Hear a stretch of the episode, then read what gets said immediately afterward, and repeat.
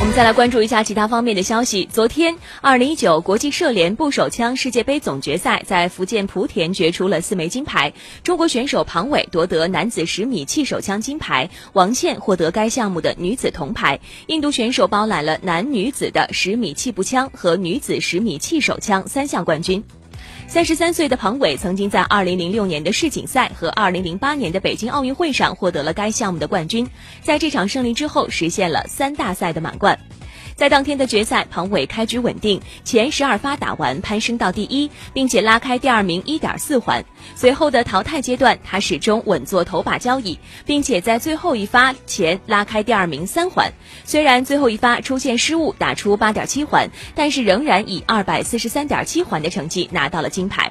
相比之下，亚运会的冠军王倩的夺牌经历跌宕起伏。在女子十米气手枪的决赛当中，她开局阶段出现了较大的失误，打出了一个七点九环，跌到第七位。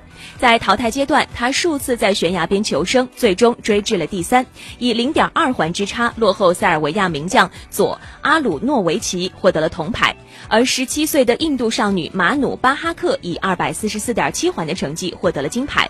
王倩表示说，在没有退路的情况下，要求自己必须打十环以上，能追多少追多少。